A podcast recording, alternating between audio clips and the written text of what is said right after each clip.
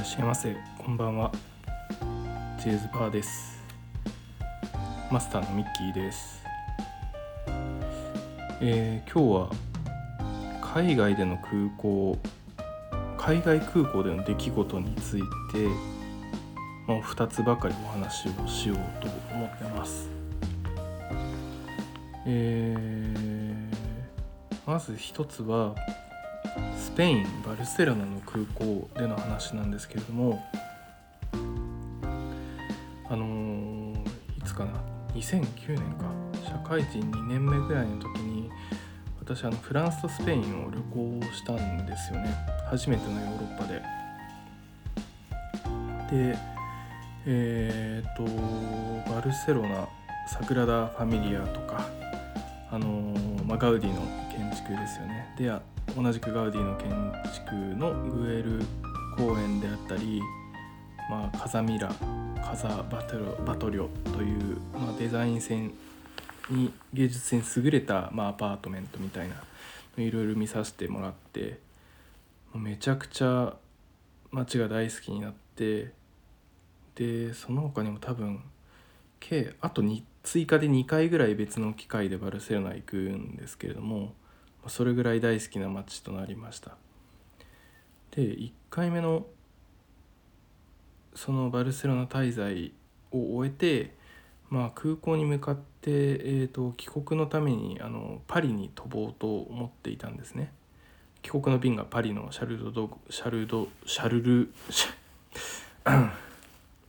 シャルル・ド・ゴール空港からだったのであのスペインのバルセロナの空港に街から向かおうと思いました。ではもともと結構ギリギリの帰るタイミングを選んでしまったっていうのもあるんですけどもまああのお国柄といいますかその特急列車がめちゃくちゃ遅れたんですよね。30分40分下手したらもっとぐらい遅れました。でもうめちゃくちゃ焦りますよねそのまああのその便に遅れると帰国にも影響が出てくるしっていうところで。でとはいえあの何もすべき手段もない。ただ電車を待つしかない。もしかしたらその、まあ、英語スペイン語がもっと読めたら代替手段のあの便とかがを見つけられてそこに乗れたりしたのかもしれないですけど、まあ、当時そんな、えーと、語学力もなかったので、まあ、ひたすら、あの決まった便を待つしかないというところででもう40分ぐらい遅れた電車がようやく来て乗って空港に着いた時にはもうフライトの10分15分前みたいな感じだったんですよね。でもう急いでカウンターに行ってあの手続きをしようと思うんですけどやっぱ人って並んでるじゃないですか。であのそんな並びに待っていたら余裕で10分なんて超えてしまうのでもうそんな待ってられないということで決死の覚悟で一番先頭の人に事情を説明してまあ割り込ませていただこうっていうふうに思ったんですよね。で一番先頭に並んでいたのがおばあちゃんであの「すいません」っつって電車が遅れてフライトもう10分も切ってるぐらいでなんとか場所まあ場所というかその割り込ませてもらえないでしょうかっていう話をまあその拙い英語でしたんですよね。でそしたらおばあちゃんが「あなたあっちにあれあるわよ」あのスーパーウルトラ急ぎ窓口みたいなスーパーウルトラ急ぎ窓口。そんなものありますか？日本の空港羽田成田でそんな見たことありますか？僕はないんですけども。そんなもんあると思ってそのスペイン人か、まあ、別の国か分かんないですけど、まあ、おばあちゃんが指さす方向を見たらあったんですよ。スーパーウルトラ急ぎ窓口。でそのスーパーウルトラ急ぎ窓口あったと思ってうわーと思っておばあちゃんにお礼を言ってでスーパーウルトラ急ぎ窓口に行きましたと「すいません」っつって。ちょっともう10分後のフライトに乗らないといけないんですけどここスーパーウルトラ急ぎ窓口ですよね。なんとかなりませんかっていう話を、まあ、そこでしたら「ああ大丈夫だよ」「ここスーパーウルトラ急ぎ窓口だから」っていうふうに言われて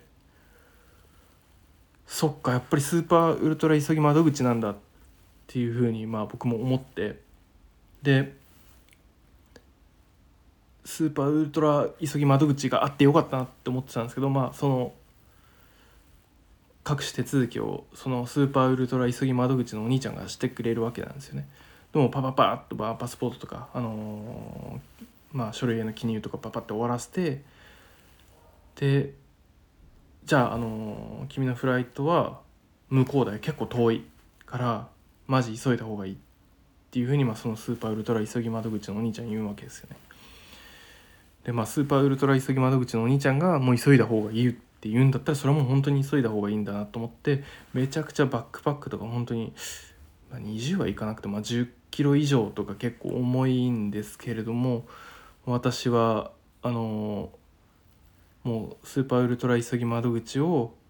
まああの後にしてもう超ダッシュしました。あのもう本当に全力ダッシュをして長いコンコースをまあそのイージージェットっていうあのまあ安いフライトなので空港の外れにあの位置してるんですよね。だからまあそのスーパーウルトラ急ぎ窓口のお兄ちゃんに言われた通りに私はもう全速力で走って後にも先にもあんな肺と心臓が焼き切れるかもしれないでも止まれない熱いみたいな状況になったことはないんですけれどももう本当にもう心臓も肺も構ってられないぐらいの、あの状況だったのでもう超ダッシュをしてで、まあ、なんとかそのチェックインのカウンチェックインのカウンター？手続きのカウンターに、まあ、たどり着いて、あのチケットちゃんと、あのまあ手手続きしてもらって、あの目標にしてたフライトに乗ってまあ、パリフランス・パリに戻ることができました、まあ、本当にスーパーウルトラ急ぎ窓口にもう感謝しかない。おばあちゃん。教えてスーパーウルトラ急ぎ窓口を教えてくれたもうおばあちゃんにも感謝ですしスーパーウルトラ急ぎ窓口でまあもうスーパーウルトラ急ぎで対応してくれたお兄ちゃんにもあの感謝しかないっていう話でした。はいあのスーパーウルトラ急ぎ窓口がもし日本にあるんだったらそれぜひ教えてほしい。です。はい。でもう一つがあのー、もう10年前ぐらい？10年近く前にあの私は、えーと会社の海外赴任でイギリスに1年半ぐらい住んでいたんですけれども、まあ、その時出張か、えー、と旅行帰りかわからない忘れちゃったんですけど、あのー、ロンドンの主要な空港っていうのはヒースロー空港っていうでかい国際空港があるんですけれどもそれ以外の、まあ、ヨーロッパ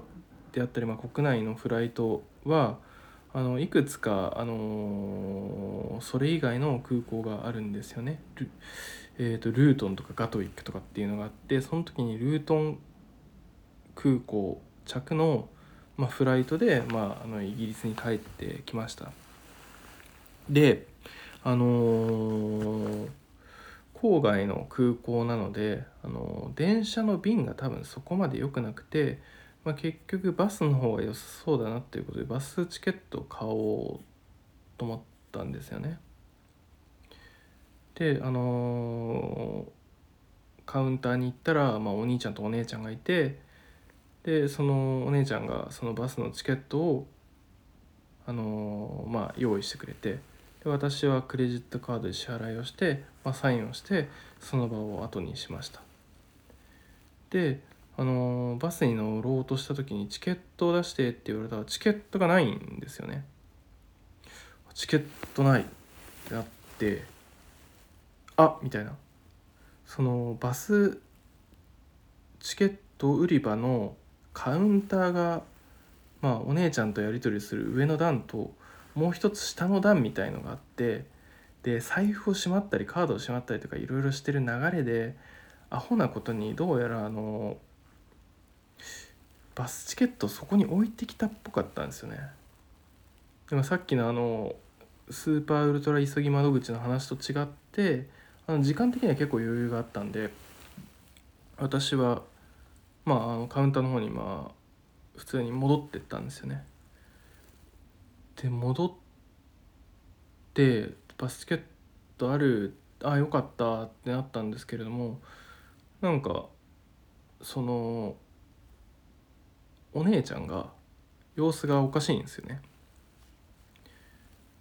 でお姉ちゃん様子がなんか変でなんか紙本当にちっちゃい紙片を見てなんかうっとりなんかため息をついてるんですよねお姉ちゃんが。は。あっつって。そしたらそのお姉ちゃん僕に全然気づいてなくてあのー、そしたら横にいるお兄ちゃんに「ねえねえ見てよこれ。美しいわ芸術だわ」みたいな話をしてるんですよ。なんなんなんだろうみたいな。何見てんだろうみたいな。そうこうしてるうちにあの、僕ことアホがバスチケット忘れて取りに戻ってきてることにお姉ちゃん気づいてでそのお姉ちゃんがまた話しかけてきたんですよね。どうしたの？とかっていう話かなと思ったんですけど違くてねえ今あなたの、まあ、レシートへのサインを見てたんだけどこれはもう芸術よってって言うんですよお姉ちゃんが。こそので何かなっていうふうに何かなっていうか、まあ、そのサイン自分のサインですよねで見せてもらったんですけどあの私のそのめちゃくちゃ下手くそなあの名前のサインがそこに書かれているんですよね。であの私結構そのあんまりコスパが悪いことにあの時間がかけない時間をかけない努力をしない傾向があってあのそれゆえに字を書くのがめちゃくちゃ下手なんですよ字なんて綺麗でもそんなにいいことないっていう意識でもう小学校ぐらいの時から来ているので字がめちゃくちゃ下手でであの家族とか、まあ、その付き合ってた彼女とかそういう人にもよくいじられてたんですよこんな下手かと。でまあ自分でも下手だと思ってるからまあまあそう言われるのもしょうがないよねっていうふうに思ってその当時29歳30歳の時にあのー まあ、そうだよねと思いながら生きてたんですけどそんな僕のサインをあのロンドンのルートン空港のチケットカウンターのお姉ちゃんが見てめちゃくちゃため息ついてうっとりしてるんですよ。